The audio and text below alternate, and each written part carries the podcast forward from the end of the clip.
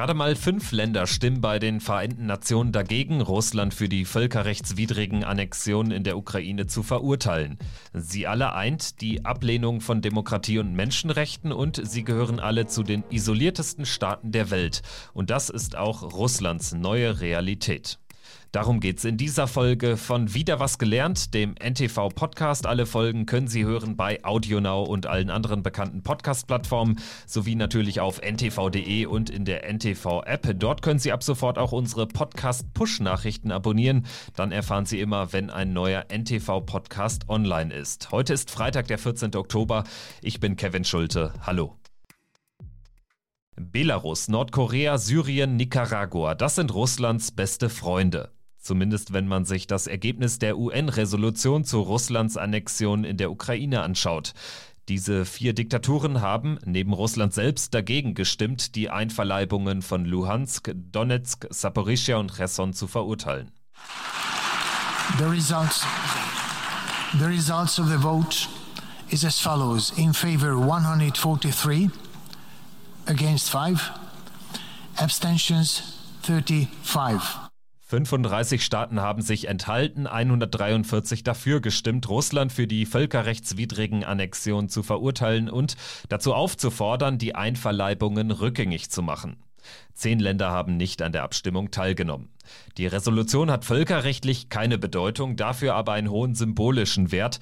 Das Ergebnis zeigt, wie isoliert Russland in der Weltgemeinschaft ist. Selbst ehemals wichtige Partner wie China oder Indien haben sich enthalten und rücken immer mehr von Moskau ab, sagt Carlo Massala von der Bundeswehr-Universität München im Stern-Podcast Ukraine die Lage. Der Verlauf des Krieges äh, zeigt eindeutig und die Auswirkungen des Krieges globaler Natur, die zeigen eindeutig sozusagen, dass immer mehr Staaten davon betroffen werden. Und äh, Staaten wie Indien, aber auch China sind extrem besorgt mit Blick auf die nukleare Frage. Und da Putin hier sozusagen weiterhin mit dem möglichen Einsatz von Nuklearwaffen implizit und explizit droht, äh, verprellt er sich einfach wichtige Verbündete. Und gleichzeitig sind diejenigen, die so mit einem gewissen Interesse darauf geschaut haben, wie dieser Krieg verläuft und darauf gehofft haben, dass die russische Föderation den relativ schnell gewinnt, sind natürlich extrem enttäuscht äh, vom Verlauf des Krieges selber und sehen letzten Endes, welche Probleme die russische Föderation hat. Was dazu unter anderem führt, dass die russische Föderation immer mehr zu so einer Art internationalen Paria wird, mit dem dann aber auch keiner spielen will. Und das erklärt natürlich das Abrücken äh, einiger Staaten von der russischen Föderation beziehungsweise von ihrer ursprünglichen Position äh, seit dem 24. Februar. An Russlands Seite stehen mittlerweile nur noch Länder, die es mit Demokratie und Menschenrechten nicht so eng sehen. Belarus zum Beispiel ist Moskaus engster Verbündeter. Diktator Alexander Lukaschenko hat den Russen erlaubt, auch von Belarus aus die Ukraine anzugreifen. Zuletzt hat Lukaschenko mit Putin auch einen Militärpakt geschlossen, in dem steht, dass beide Länder gemeinsame Truppen bilden und entsenden können. Zwar glauben Experten nicht, dass Belarus wirklich eigene Soldaten in die Ukraine schickt, der Deal zeigt aber, wie eng beide Länder verbandelt sind. Belarus ist wirtschaftlich und politisch komplett von Russland abhängig. Enger Verbündeter Russlands ist auch Syrien. Moskaus Truppen haben Diktator Bashar al-Assad in den vergangenen Jahren geholfen, an der Macht zu bleiben. Putin hat Assad im Bürgerkrieg unterstützt. Ganze Städte wurden von den Russen zerbombt.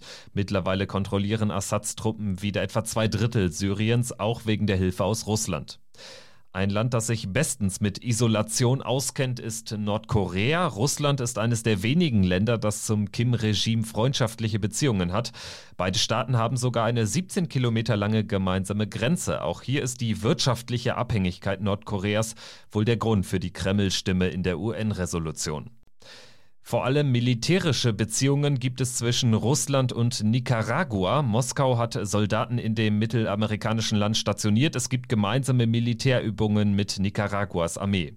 Und Diktator Daniel Ortega hat im Sommer sogar ein Dekret unterschrieben, das es den Russen erlaubt, noch mehr Truppen zu schicken.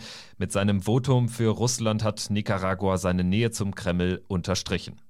Die guten Beziehungen zwischen beiden Ländern gehen bis in die 1980er Jahre zurück. Damals hatten Rebellen einen Guerillakrieg gegen die linke Regierung Nicaraguas geführt. Nicaragua bekam von der Sowjetunion Waffen und Munition, um die Rebellen niederzuschlagen. Den guten Kontakt zu Moskau hat das Regime bis heute gehalten. Doch Nicaragua ist eine Ausnahme. Es sind eben nur vier Länder, die Russland noch die Stange halten. Ein desaströses Ergebnis, sagt NTV-Russland-Korrespondent Rainer Munz. Viel zu hören ist aus Moskau nicht. Und der zweite Mann ähm, in der UN-Botschaft, in der russischen, der hatte die undankbare Aufgabe, dieses doch ähm, für Russland desaströse Ergebnis äh, zu kommentieren. Und er sagte, das sei ein Rück Rückschritt für die internationale Demokratie, eine Niederlage für die UN. Versteht man zwar nicht so richtig, was er damit meint, und es sei eine Erpressung durch die westlichen Länder. Aber das alles kann ja nicht verhehlen, dass Russland isoliert ist. Nicht mal China hat mit Russland gestimmt, Indien eben auch nicht. Das Land ist zunehmend isoliert und dieses Ergebnis, das lässt sich einfach nicht mehr schönreden. Die Zahlen sind eindeutig. Das wird auch hier in Russland jeder verstehen. Anfang März hatten die Vereinten Nationen schon einmal ein klares Votum gegen Russland abgegeben. Damals wurde darüber abgestimmt, ob Russlands Angriff auf die Ukraine zu verurteilen ist und der Kreml aufgefordert werden sollte, die Ukraine zu verlassen. Das Ergebnis fiel fast genauso aus wie das jetzt im Oktober. Neben Russland selbst haben auch Belarus, Syrien und Nordkorea gegen die Resolution gestimmt und Eritrea. Eritrea wird auch oft das Nordkorea Afrikas genannt, weil es ähnlich isoliert ist. Das Land kämpft mit westlichen Sanktionen und sucht deshalb schon lange Zeit eine Zusammenarbeit mit Russland. Für den Kreml ist Eritrea wegen seiner Lage am Roten Meer auch strategisch durchaus interessant. Doch bei der Resolution zu den Annexionen hat sich Eritrea enthalten. Den umgekehrten Weg ist eben Nicaragua gegangen. Im März hatte sich das mittelamerikanische Land noch enthalten. Jetzt stimmte es an der Seite Russlands gegen die UN-Resolution. Ansonsten gibt es kaum Unterschiede beim Abstimmungsverhalten der einzelnen Staaten im Vergleich zur Resolution im März. Bangladesch und die afrikanischen Länder Angola, Guinea-Bissau, Madagaskar, Marokko und Senegal hatten sich damals enthalten oder gar nicht abgestimmt, diesmal Russland aber verurteilt. Djibouti, Lesotho, Sao Tome und Principe, Honduras und Thailand votierten im März noch gegen Russland, haben sich jetzt in der Annexionsfrage enthalten oder keine Stimme abgegeben, sind also den umgekehrten Weg gegangen.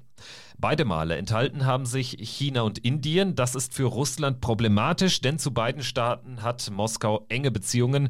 Peking und Neu-Delhi wollen aber offenbar ihre Wirtschaftsbeziehungen mit dem Westen nicht gefährden. Man hört ja die Stimmen, die aus Indien kommen, die aus China kommen. Dort wird ja auch darauf gedrängt, irgendeine Lösung in der Ukraine zu finden. Für beide Länder ist es schwierig, diese Situation. Die USA machen Druck auf China, die Weltwirtschaft lahmt. Das ist auch weder für China noch für Indien gut. Diese beiden Länder standen nie hinter dem Krieg und es wäre ihnen am liebsten, wenn er relativ schnell irgendwie beendet werden könnte. Das spürt man hier in Moskau natürlich auch. Russland behauptet seit Monaten, dass man international beste Beziehungen habe und nicht isoliert sei. Mit dem Ergebnis der UN-Resolution sei dieses Argument aber endgültig widerlegt worden, sagt der Politikwissenschaftler Thomas Jäger bei NTV. Dass China und Indien sich zwar enthalten, aber dann doch nicht zu einer Stimme gegen Russland haben durchringen können, sei nicht überraschend. Dass sich China und Indien enthalten haben, das hat zu tun mit bestimmten Aspekten dieser Resolution und mit ihrer generellen Politik einer Balance, dass man eben Russland nicht wirklich auch noch den letzten Schreck geben will.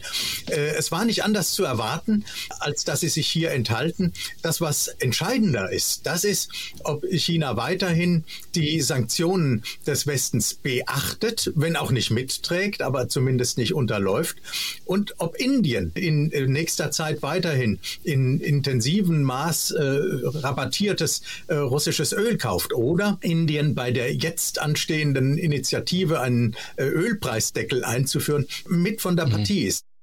Russland hat es bisher nicht geschafft, China und Indien in der Ukraine-Frage an seine Seite zu bekommen. Das hat auch vor acht Jahren nach der völkerrechtswidrigen Annexion der Krim nicht geklappt. 2014, auch damals enthielten sich beide Staaten bei den Vereinten Nationen. Insgesamt fiel das Ergebnis aber viel niedriger aus als jetzt. Damals enthielten sich 58 Länder und elf haben gegen die territoriale Integrität der Ukraine gestimmt. Russlands Freundeskreis ist also in den vergangenen acht Jahren nochmal deutlich geschrumpft. Das war wieder was gelernt zur UN-Resolution gegen Russlands Annexion in der Ukraine. Danke fürs Zuhören und bis zum nächsten Mal. Tschüss.